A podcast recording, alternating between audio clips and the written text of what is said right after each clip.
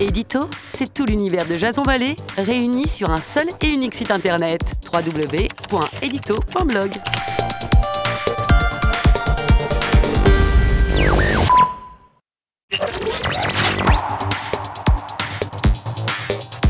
L'édito de Jason Vallée. Bonjour, nous sommes le 25 janvier 2019 et voici le titre de mon éditorial qui s'intitule Macron du côté de chez vous. Cette année sera marquée sous le signe du débat politique. Hier, Emmanuel Macron s'est une nouvelle fois mis en scène. Après Grand Burtenbourg le 15 janvier, Souillac le 18, voici venue l'invitation soi-disant inattendue de Bourg de Péage face à des citoyens gilets jaunes. On ne reviendra pas sur l'échange apparemment musclé entre le président de la République et celui de la région Auvergne-Rhône-Alpes, jeu de posture politique qui n'intéresse personne. En revanche, il est intéressant de voir Jupiter descendre de l'Olympe pour venir se confronter dans l'arène.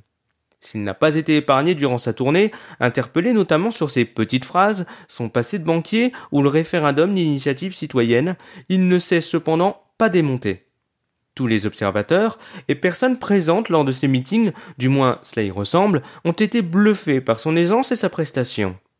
Mais si le sens de l'écoute est parfois en politique une vertu, c'est sur le terrain des solutions que le chef de l'État est attendu. Gare toutefois à ce que cette nouvelle itinérance citoyenne ne vire pas à la tournée à tendre. Car en effet, où sont représentés les jeunes dans ce grand débat? Ils ne sont pas tous uniquement chez Cyril Hanouna.